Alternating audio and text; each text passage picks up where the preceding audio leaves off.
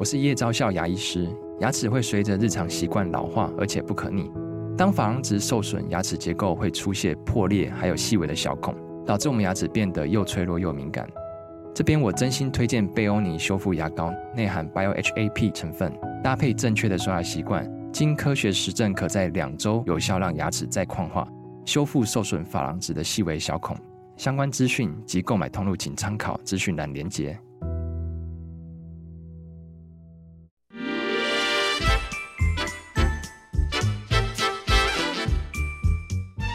有健康的身体，才有健康的生活。名医昂寇专业医师线上听诊，让你与健康零距离。大家好，这边是九八新闻台，欢迎收听每周一到每周五早上十一点播出的名医昂寇节目，我是今天的主持人米娜。我们今天的节目呢，同样在 YouTube 有直播，欢迎听众朋友们可以在 News 九八 YouTube 频道留言询问相关的问题。同样的，在半点过后，我们也会开始接听大家的 call in，有相关的问题都可以打电话进来。我们的 call in 电话一样是零二八三六九三三九八零二八三六九三三九八。我们今天邀请到的是来自台大医学院名誉教授、肝胆肠胃科的杨培明教授。教授好，米娜好，各位听众朋友大家好。是，谢谢教授。我们今天看到教授就知道跟我们聊很多，就是关于这个肝胆肠胃的 主题了。就是我们今天的主题是一直拉肚子、泻不停，竟然是发炎性肠道疾病。嗯，是发炎性肠道疾病。什么是发炎性肠道疾病？听起来很严重的样子哈。是，其实肠胃道的问题哈是非常多的，不管是什么病的病人哈。多多少少都有肠胃道的病人。那这个所谓发炎性的肠道疾病，最重要的是，假如一个病人他不管是持续还是断断续续腹泻，腹泻的话，特别是超过一个月以上，一个月以上，这叫慢性腹泻。那么慢性腹泻当然有很多原因的哈。那可是其中一个就叫做发炎性肠道疾病。啊，这个大家听起来很陌生。因为还好，发生的病人没有想象那么多。那么发炎性肠道疾病呢，就是在我们的这个肠道有发炎啊。那么肠道的发炎，有的是好发在大肠啊，我们叫做溃疡性结肠炎，溃疡性哈。那么另外一种是从嘴巴一直到肛门都可能侵犯的，叫做克隆氏症。这两个都是叫做发炎性肠道疾病，哎，所以简单是这样子。但是，呃，我们其实在日常的生活里面最困扰的是三不五时拉肚子，哎，到底是不是发炎性肠道疾病，还是我们有时候在节目会提到的功能性的肠道疾病？这两个比较困扰，比较困扰，而且也是蛮常见。应该是说，功能性肠道疾病是常见。但是问题是，功能性肠道疾病的表现里面有多少可能是发炎性肠道疾病？嘿，所以这个就是我们要注意的地方了。那我想，我们一般人对于这个情形要分辨，可能有一点困难，有一点困难。所以最好是一定要请教医师，不能自己当医生去买药吃 哈等等。啊，所以腹泻这个问题是很普遍。但是我们要注意看这个腹泻的内容。我们大家对于自己排出来的东西其实是不大喜欢去看。可是，假如你不定时、经常会腹泻，还是要仔细观察自己的大便，到底是什么样泄出来是什么样的东西？是清清如水呢，还是有一些黏液的东西，甚至有夹杂一点血？那就要小心了。嘿，特别年轻人。是，就是教授一直有在提醒，如果腹泻的时候里面有水，真的要特别小心。也不是清清如水，呃呃，有血，有血，有血，有血，有血要特别小心。或者是有有一点黏黏的这样子。是，那当然黏黏有很多原因了哈。对。不过就又腹泻又加上有一点黏黏稠哈，表示很可能是肠胃道有发炎造成的腹泻。是。哎。教授，我想请问一下，像就是粘稠的这个部分的话，嗯、就是通常我们健康的排便，嗯、是不会有刚刚提到的，就是都不会，也不会有粘液，也不会有血丝。对。哦，所以这样子，各位听众朋友可以也检查一下自己的排便。我所谓粘稠，其实跟粘液又不太一样。哦，黏液是有时候排便刚好夹杂一点点粘液，是，那是很透亮了，什么这种粘液。是，但是粘稠是大便本身虽然是水状，可是又有一点你觉得就不干净这样的意思了。哇，好的，不是那种呃，就是我们急性腹泻好像。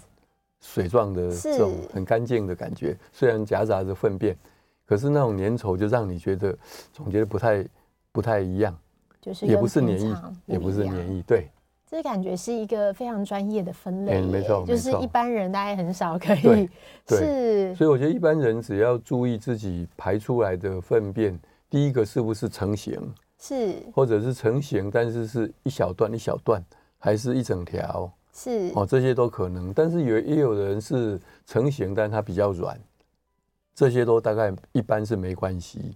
是。哦，除非是我们有时候讲说典型的大肠习惯改变，啊、这个叫怀疑要不要大肠癌，这个其实不常见，那么典型是很少见。也就是说，我们看到一百个大肠癌的病人，真的有典型的排便习惯改变，不是想象那么多。什么叫典型的这个大肠大便习惯改变？就是说，你一天解好几次，啊，也没有泻肚子，但是每次都解一点点，甚至有时候细细的，这是最典型啊。那就是表示说，我们的乙状结肠，也就是说大肠的最左边快要靠近肛门的这一带，乙状结肠跟直肠是不是有有被堵住？啊，堵住当然最怕就是肿瘤，这是最典型。问题是大肠癌分布在从我们的右边一直到左边这么广，真正在左边最下面的，那其实没有想象那么多。哦，所以真正会大肠癌，我常讲说，其实大肠癌最可怕的是它没有什么明显的症状，这才是恐怖。对，因为如果说是刚好在这个位置，然后造成排便习惯改变，嗯、算是典型的，我们都会发现。也对，但是很多是没有。没有对，因为跟之前教授在讲那个肠癌三部曲的时候，嗯嗯、有讲到一开始可能是息肉嘛，嗯、但是像这个就是没有症状的、啊，没有症状，没有症状。哦、所以我们我们国家国国民健康署为什么愿意花钱哈，从五十岁到未满七十五岁，好，这个这样的年纪，每两年可以做一次粪便潜血检查，用一种所谓免疫法。因为免疫法的潜血反应，假如是阳性，表示那个血红素应该是在大肠里面，不是其他的肠胃道，这个几率比较高。所以，而且是假设用粪便潜血反应是阳性，马上可以找医师用健保来排大肠镜，就是早期发现可疑的病病患的意思。是，当然我们也知道说，粪便潜血反应阳性去做大肠镜，真正有大肠癌的不到百分之十，因为有痔疮或者是有很多其他原因。是，但是国家宁可花钱，嗯，来让国人的健康获得保障。哎，教授讲这句话的时候，脸看起来好好安心哦，好让人安心。真的，就是国家竟然已经愿意付钱，然后让大家做这个筛检，尤其是。五十岁到七十五岁的朋友，所以千万不要浪费这个这个资源，对，因为要珍惜，要珍惜，因为既然有很多情况是，就是呃，我们可能做出来的这个不一定说潜水潜血就是有问题，对，对，但是现在愿意就是，如果你在潜血还可以做这个肠镜都免费，都免费，连大肠镜都免费，真的，对。那所以在台湾最幸运的是，国家有这个政策。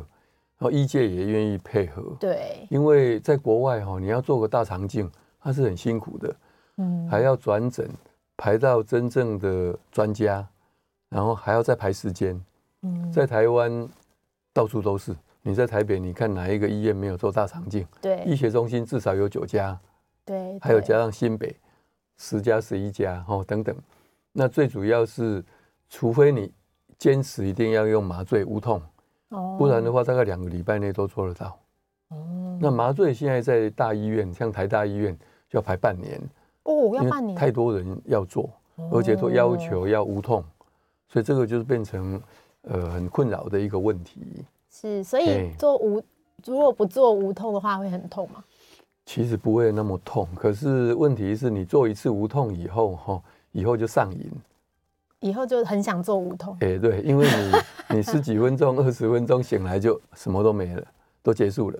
哦，他麻醉很快，他跟你麻醉医师跟你讲一下话，哈，哎，打针下去你就睡着了。我我之前做了做了无痛，然后医师就说、欸、好，那三二一了这样，然后我就这样张开眼睛，他就说，哎、欸，我们看报告。然后我想说。不是才刚开始，眼睛闭起来，没错啊，对，很不错的体验。诶，因为我自己，我自己一开始都是有痛，有痛 就是不不不打麻药，是。后来在有一次就用了无痛，就试看看。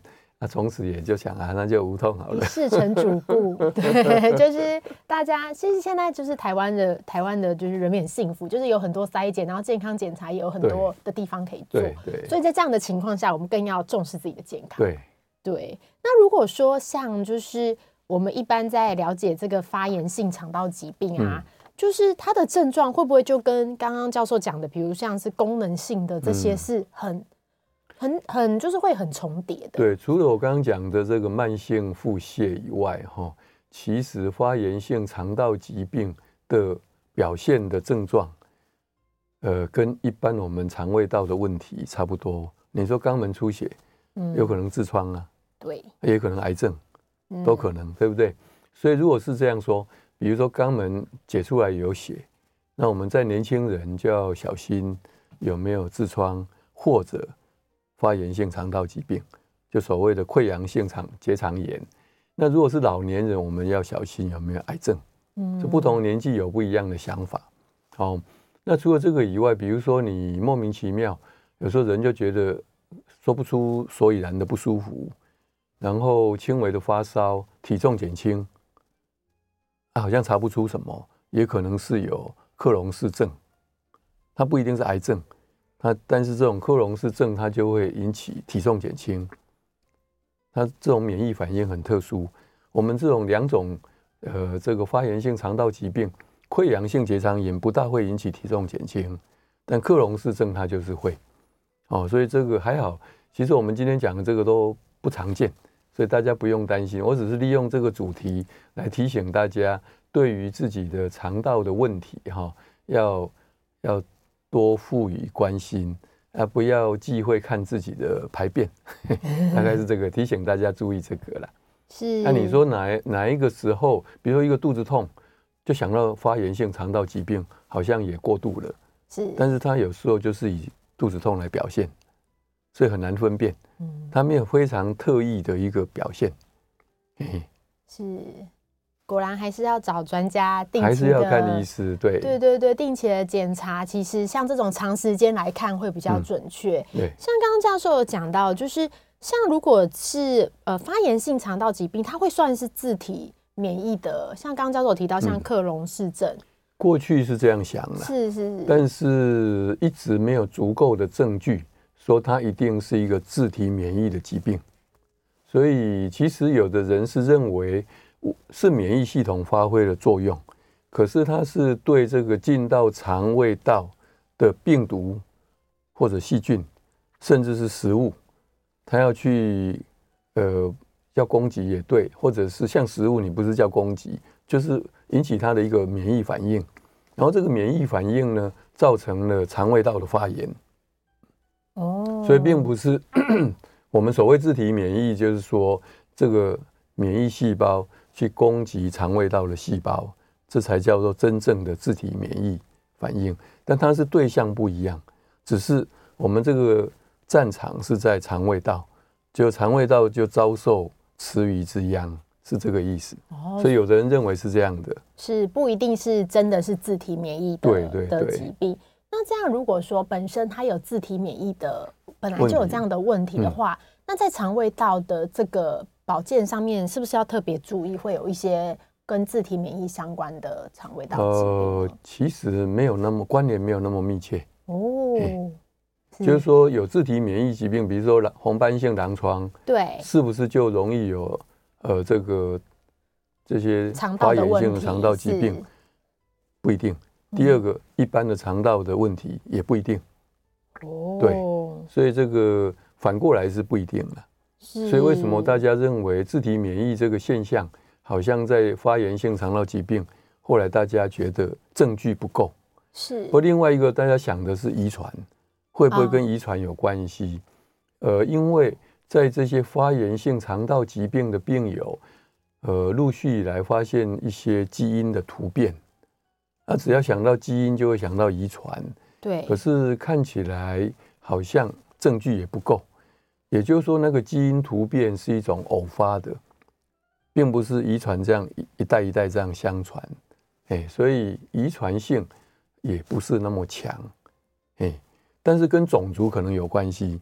我在这边跟大家分享好消息是，这种病白人比较多。哦，我们不应该这样讲，至少我们是黄种人。是是，对耶。这这几年在看很多这种基因的这种检测，就觉得医疗真的是很神奇，很复杂，很复杂。对对对，就是真的可以透过基因，然后了解到你会不会以前是想说癌症嘛，可能我们常见的乳癌或一些肺癌，但是现在像连肠道疾病都可以用基因来看，真的是。对，因为研究做的太太深入哈，就会发现很多的事情。是，但是这些事情的背后，比如说我们随便讲最近公布的肺癌。对，肺癌不但死亡率已经高居第一，超过我们肝癌，连发生率都超过了大肠癌，已经变成双第一，嗯，双第一了。以前大肠癌是发生率最高，也被肺癌赶过了。是，当然也可以说大肠癌说不定减少，我没有仔细看那个数字，可能大肠癌发生率也减少，也不一定，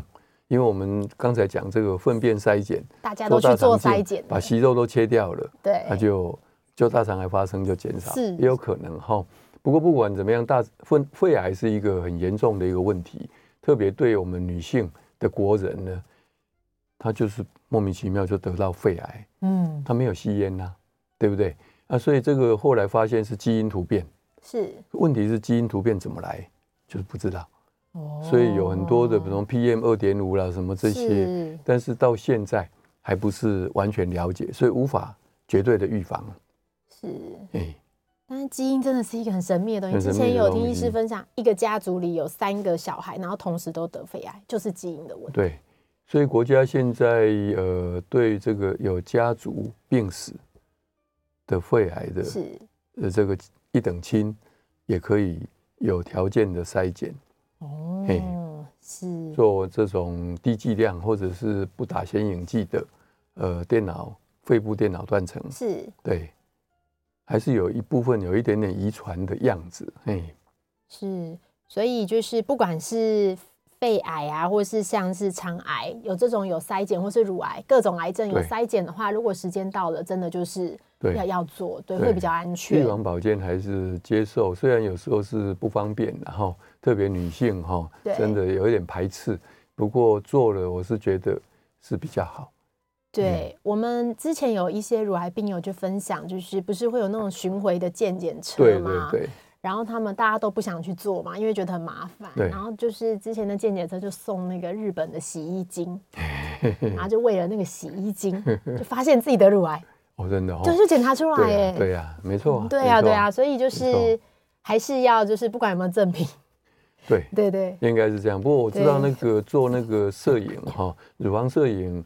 对东方人是很辛苦，因为他夹住哈，因为他那个设计原来就是外国人，他比较呃要怎么说，他们组织比较丰满，对，所以那个夹着不会觉得太不舒服。那东方人是比较瘦小，是夹住相当不舒服。对，这个一直没有一个很好的。解决办法，哎，可是我觉得我自己觉得，就是我一开始夹也觉得就是很不舒服，但我后来觉得，其实如果你夹一次，因为它也不是痛一整天嘛，你其实就是痛的那个瞬间，大概可能五分钟十分钟。那如果因为这样子检验出来，不管你有任何病灶或是需要追踪，其实我觉得很值得，哎，对，没错，对啊，所以大家不要害怕，而且现在那个你要去做乳房摄影，里面还会开暖气。就是你脱光光的时候不会觉得很冷，这样 对啊，越来越有人性哈。是，预防保健其实真的还是很重要。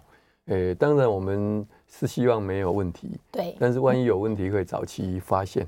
对，早期发现、早期治疗才是最好的。没错，是刚刚聊到这个发炎性的肠道这个疾病哦，就是大家很关心的，就是像刚刚教授讲的，那会不会引起癌症的这个变化？嗯、但是还是听起来就是、嗯、呃，肠道的癌症有一定的这个，它不一定跟发炎性的、这个、呃有。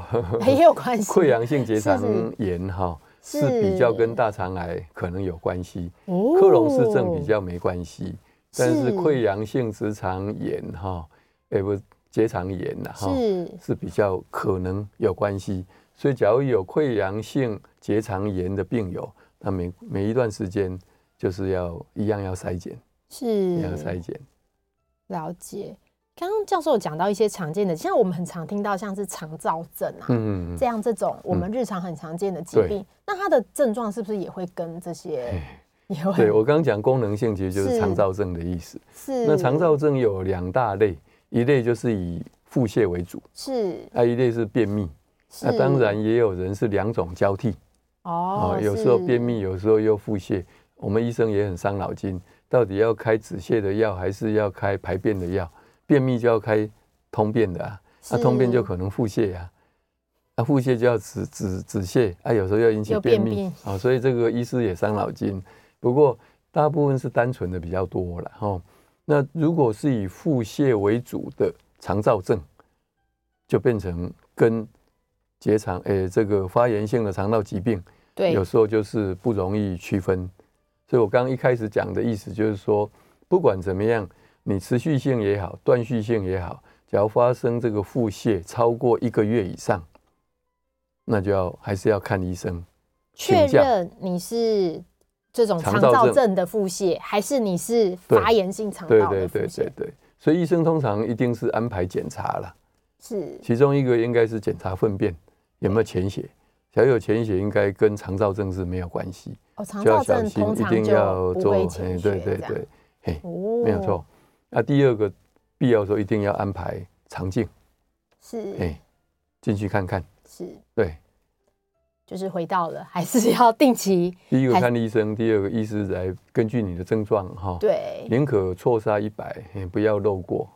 对，真的一定要记得做，就是筛检哦。我们这里先休息一下，广告过后来接听大家的 call in，欢迎询问杨培明教授肝胆肠胃科的问题。我们的电话是零二八三六九三三九八零二八三六九三三九八。欢迎回到九八新闻台名医 Uncle 节目，我是今天的主持人米娜。我们今天邀请到的是来自台大医学院杨培明教授来跟我们聊聊。我们的主题是一直拉肚子泻不停，竟然是发炎性肠道疾病。刚刚教授在节目里面跟我们讲到很多，就是关于就是。呃，我们常见的那个功能性的这个肠道疾病，像是肠燥症啊，对，然后它有一些症状跟发炎性的肠道疾病有一些就是重叠的地方，所以这个其实很难判断的部分哦，就是还是要请就是就是如果真的觉得自己的状况就是哎有一点不太一样的话，记得要再回去医院给医师检查，是最安心的方式。是，那刚刚聊到就是呃蛮多的这个发炎性肠道疾病哦，想请问就是。发炎性肠道疾病是可以治疗的吗？也可以，可以。是。现在我们有很多的药物可以控制这个，不管是溃疡性的结肠炎，或者是克隆氏症，这都有药物。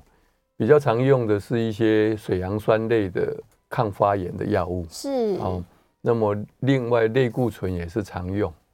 那当然，因为这一些这个呃，我们所谓发炎性肠道疾病。它的病程呢，未必是一直持续，有时候是好好坏坏，所以医师会看情况来用药物。那每一次发作是轻中重不一定，啊，所以这个会用。那现在更多的是所谓的免疫调节剂，还有一些生物制剂。生物制剂常常是一些单株抗体来对抗一些发炎的那个物质，啊，所以药物是蛮多的，所以应该是不用担心。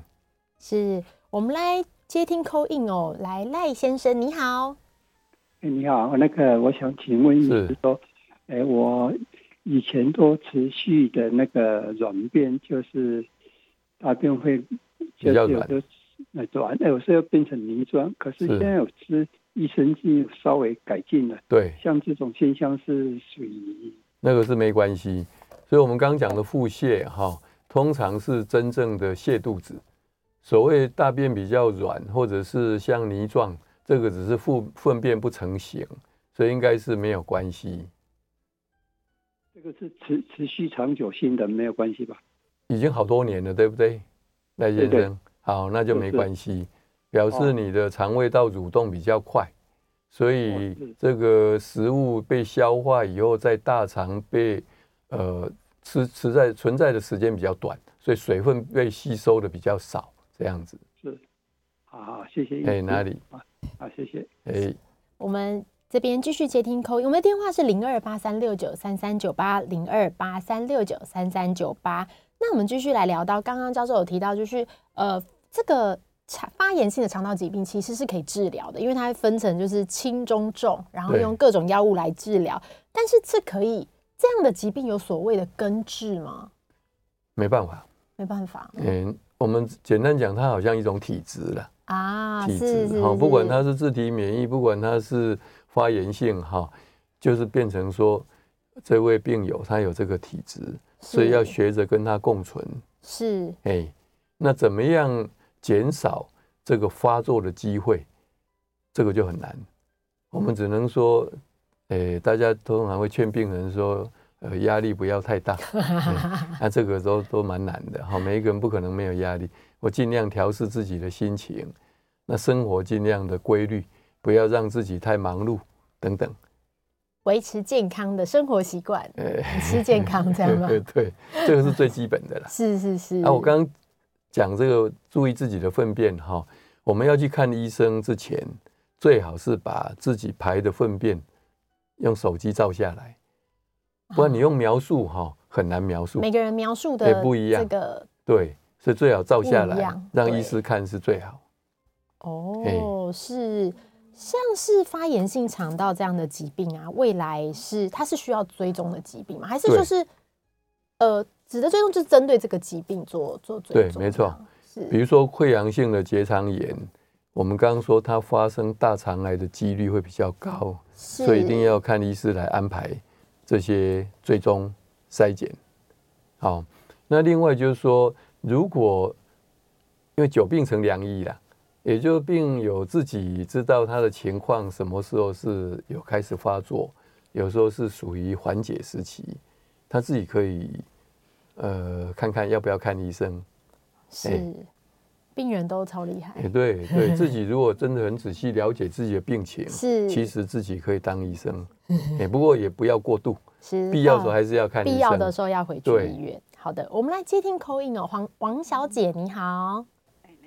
你好，你好，请问教授，是就有时候我们那个胃哈、啊、发炎，对，不太舒服，哎，头就会会昏，是会晕。啊，请问这是什么样一个机制？为什么我们胃部有时候发炎不舒服，我们头就会发晕？呃，胃发炎是蛮常见，那么头会不会昏哈？是看个人的反应，因为头昏这事情的原因很多。如果不是严重的话，一般大概是因为你胃不舒服。所以引起的一种呃自然的反应，而不是什么特别的。但是呢，如果这个头昏在胃不舒服消失以后还存在，那当然就一定要看医生。假如是两个有同时存在，但是一旦胃好了以后就头昏也好了，那就没关系，只是一种反应哈。好的，我们来接听陈先生的 call in。陈先生，你好。呃，杨医师，杨医生，你好。你好。姓陈，我是这样子哦，我在那个台大那个胸腔科，因为我有肺纤维化了。对。对，我吃了一种那个叫做 OFEN 的这个药啊。嗯哼。那是一百五十、一百八十几毫克的。嗯。吃了这个药以后就，哦，每天拉稀。嗯哼。体重降了将近快二十公斤。哦。那我已经吃了快半年了，这半年都在拉稀或者便秘，拉稀便秘，实在是受不了。后来这个药就听着有比较是弱的，就降了一百毫克。但是那个医生是说，好像这还是属于这个药的副作用。我实在是 每天这个晚上也不能睡觉，起来也要好多次，白天也是好多次。然后一两天便秘以后，呃，拉稀以后，然后又又又隔了一天又是便秘。嗯。以后拉不出来，就肚子一直痛，整夜都在痛。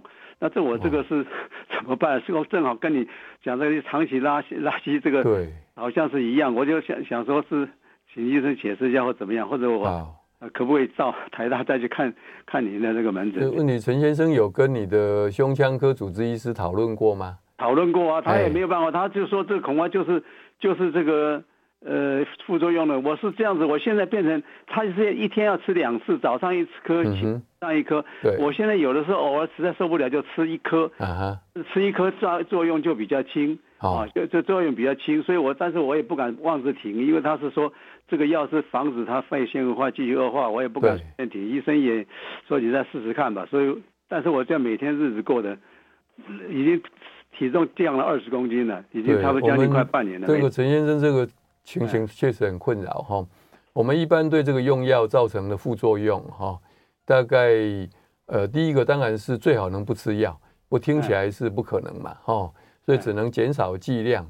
那么第二个就是症状治疗，也就是说拉肚子的时候就给止泻的药，那便秘的时候就刺激排便的药等等，这个是症状性的治疗，但是先决条件是这个药物是非用不可。我现在就是有一点怀疑，就是说是不是全部都归因于这个药的作用？嗯，我我我我那个时候，呃，原来是在，就是说这个我也做了各种检查，肠胃的检查，对，都没问题，对，都没有问题。我又怕是是是是不是因为体重巨降嘛？对，什么癌症或者是对是什么？是是是是这个都没问题，也都检查了，说个指数都还好。对，我就想说这是不是？有人说这就变肠，就是您刚刚讲的肠躁症了。嗯，对。所以这个我是不是还是可以在肠胃科这边有药可以来？没有药，没有药是？你如果要改变哈，因为这个你现在的肺纤维化也不是绝症嘛，而且也不是马上会恶化。嗯。唯一要证明的就是第一个完全停药。嗯。哦，这个是我讲的，但是你还是要跟胸腔科主治医师讨论哈。嗯。唯一要证明就第一个完全停药不吃。啊，观察这个情况，嗯，好啊。第二个心情自己要调试，嗯，这两个条件，建议先跟胸腔科主治医师讨论以后，假如他也同意，你也同意，那我停药，停药以后自己也调试身心，嗯，看看这些肠胃道的症状会有什么样的改变。哦，哎，因为我原来吃一百八十毫克降到一百啊，就比较改善，作用比较轻，因为吃了以后身体很难过。那那现在就是说要两次，我现在就是说已经在考虑下次回诊的时候跟医生。对对对，是，我想双方达成共识的，哎，是就比较好一点，晚上就比较肚子没那么痛。对对对。可是我也不敢停呢，因为他是说这个东西是预防它继续恶化，我怕停了，等一下恶化了。所以医医师的好意哈，你听进去了，对不对？你主动跟医师说，医师的好意我听进去了，但是我可不可以暂时停药？哎，哎，要看医师怎么说。哦哎，那以后如果说他帮我定期回诊检查，需要需要可能说呃需要再再吃药的时候再来再开。哎，对对，没错。哦，好的好的好，谢谢杨医生。哎，哪里？说就在台大说，是不是您也是台大医生？我说是不是挂你的名门诊？哎，我没有仙丹妙药。哦，没有仙丹，就是那就是说还是这个药的关系，副作用关系咯。听起来是这样子。但是怎么会让人体重降到二十公斤这样的？哦，会啊，你光是焦虑就会了。哦，这样子是。哎，对。哦，好的，好的，好，谢谢医生。哎，哪里？谢谢。谢谢。我们就是真的在药物使用上会有很多副作用，但是这个又对是身体是有帮助的，就会有很多就是。哎，所以用药这个是一个大大的学问的。我们第一个，我通常都讲，第一个，这个药是不是绝对要用？只要一定要用，啊，这样就忍受它的副作用。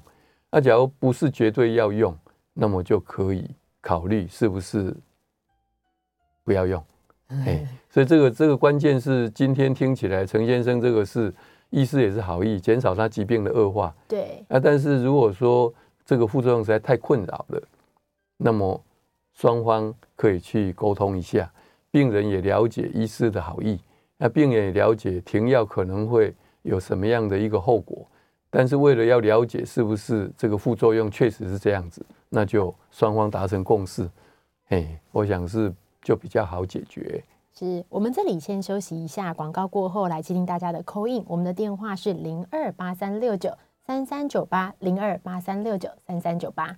我们回到九八新闻台迷 Uncle 节目，我是主持人米娜。我们接下来要接听大家的 call in，call in 电话是零二八三六九三三九八。在这之前，我们有看到这个 YouTube 频道已经有许多的，就是听众朋友留言，这样子是我们这边教授也会回答大家的这个留言。我们第一个问题哦，有看到就是燕良听众燕良有提到，就是关于就是脾脏。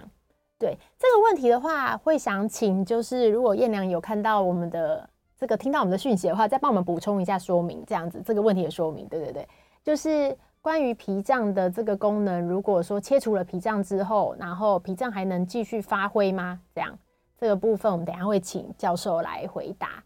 那再来也有就是听众姓洪有询问到，就是如果胆囊切除了，然后胆囊的这个。分泌肝脏分泌的胆汁失去了储存的地方，然后会怕说造成大肠癌的几率发生。这样这个部分我们也会请就是教授帮我们回答。好，刚刚教授有提到第一个问题，就是可能还需要做一点补充，是吗？呃，第一题我我先解读燕良的意思了哈，是是，大概他的意思，脾脏是处理我们已经衰老的红血球，那万一脾脏被切除以后。这些衰老的红血球是不是有其他地方可以帮忙处理了？呃，我没办法直接回答这个问题，不过应该是没问题。我们身体这个呃会吞噬这些衰老的细胞，呃，除了脾脏以外，我们各地方都有一些清道夫一样的细胞，所以应该是没有问题。哦，那姓洪这个问题哈，是我们这里先接听。OK，好，黄先生你好。喂，主持人杨医生你好，你好，你好，我是那个肠躁症患者哈，啊，我是属于腹泻型，对，啊，然后应该是差不多三十年了，哦，哦，啊，那那我就是有做过大肠镜，是，哦，那有切过息肉，对，嗯，有大肠镜以后，我有再做两次粪便潜血，对，都是阴性。是。哦，啊，最近就想要到那个好心肝那边做腹部超音波，对。啊，然后接着跟医生讨论说要做大肠镜，啊哈，那我腹泻的次数哈、哦，对，最高有七八次，嗯哼，啊，但是大概有一半都成型，对，但是我从来没有肚子痛，对，哎，啊啊啊，我是这种情况，对，所以是比较典型的肠燥症。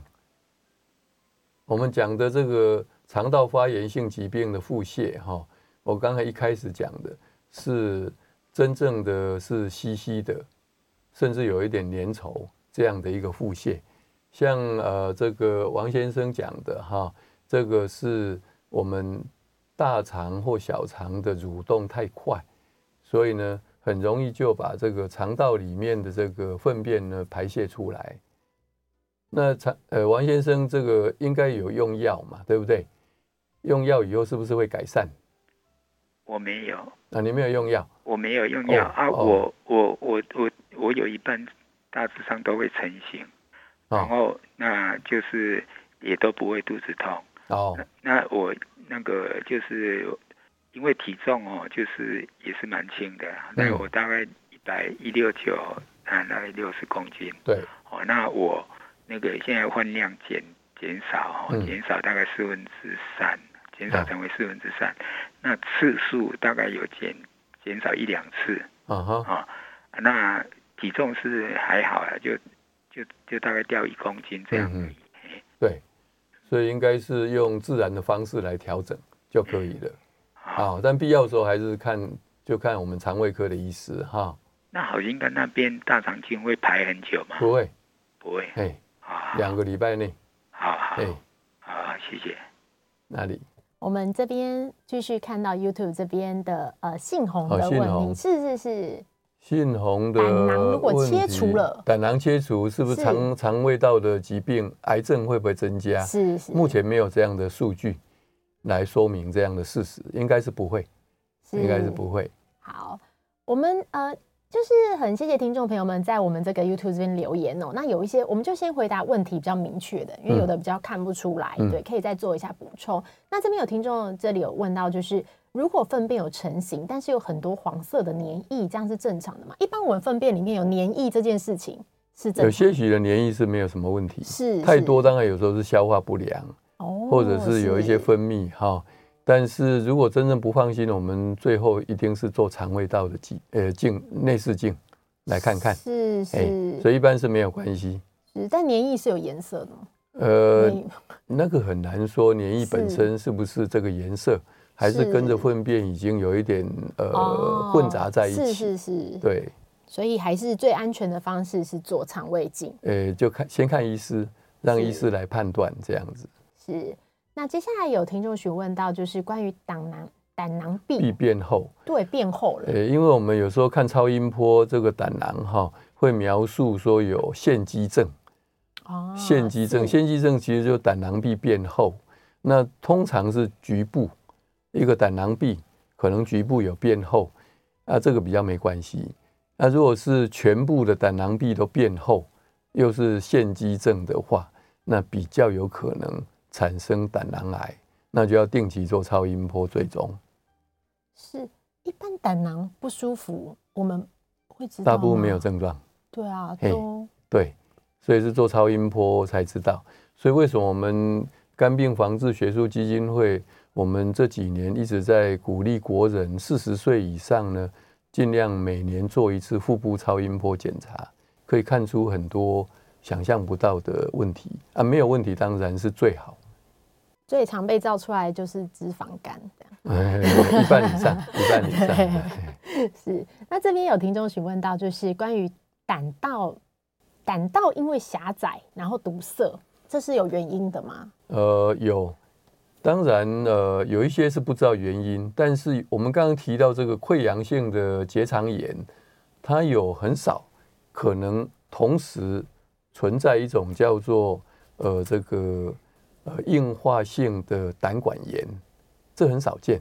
原发性的硬化性胆管炎，那就是说，我们如果做这个影像检查的时候，会看到这个胆管跳跃式的狭窄，有些狭窄，有些变大，就因为它狭窄的后面就会变大。哦，这种是叫做原发性呃硬化式胆管炎，不过这很少见。那么其他的呃，这个胆胆道因为发炎狭窄比较少，而是因为有问题而造成狭窄，例如说有石头，或者是有癌症造成狭窄，而不是因为发炎引起狭窄阻塞。哦，所以如果说我们胆道有狭窄阻塞的话，通常最怕的就是引起黄疸。那引起黄疸就要赶快找原因。是不是有胆道阻塞？那这个原因是石头呢，还是肿瘤呢？这个是比较严重。胆管癌就是胆管癌就其中的一个。对哦，我们胆管癌最怕的就长在这个肝脏的中央，或者是到总胆管，这样会几乎阻塞以后就引起黄疸。那不处理又不行，但有时候处理又很困困扰。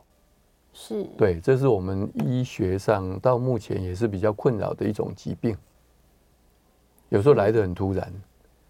对，因为如果已经有症状，就表示它已经到某个严重的程度了。那但是像胆管这样子，也是透过腹部超音波可以发现它的提早病变或是胆管癌的。诶，不容易，也不容易，不容易。比如说我刚讲的这个，在肝的中央。的胆管癌是有时候你两三个月前才做过超音波，然后突然就发生了，因为它不容易被发现，所以有些疾病我们不得不承认，即使你努力做检查，也不一定能及早发现。不过呢，还好这样的情况并不是那么多，那么多哈。所以我们讲极端的是会会吓到我们的呃听众朋友，其实大部分还是可以早期发现的。对，不要太担心哦。我们今天非常谢谢教授，我们的节目就进行到这里。我是米娜，那感谢大家的收听，我们下次见，拜拜。再见。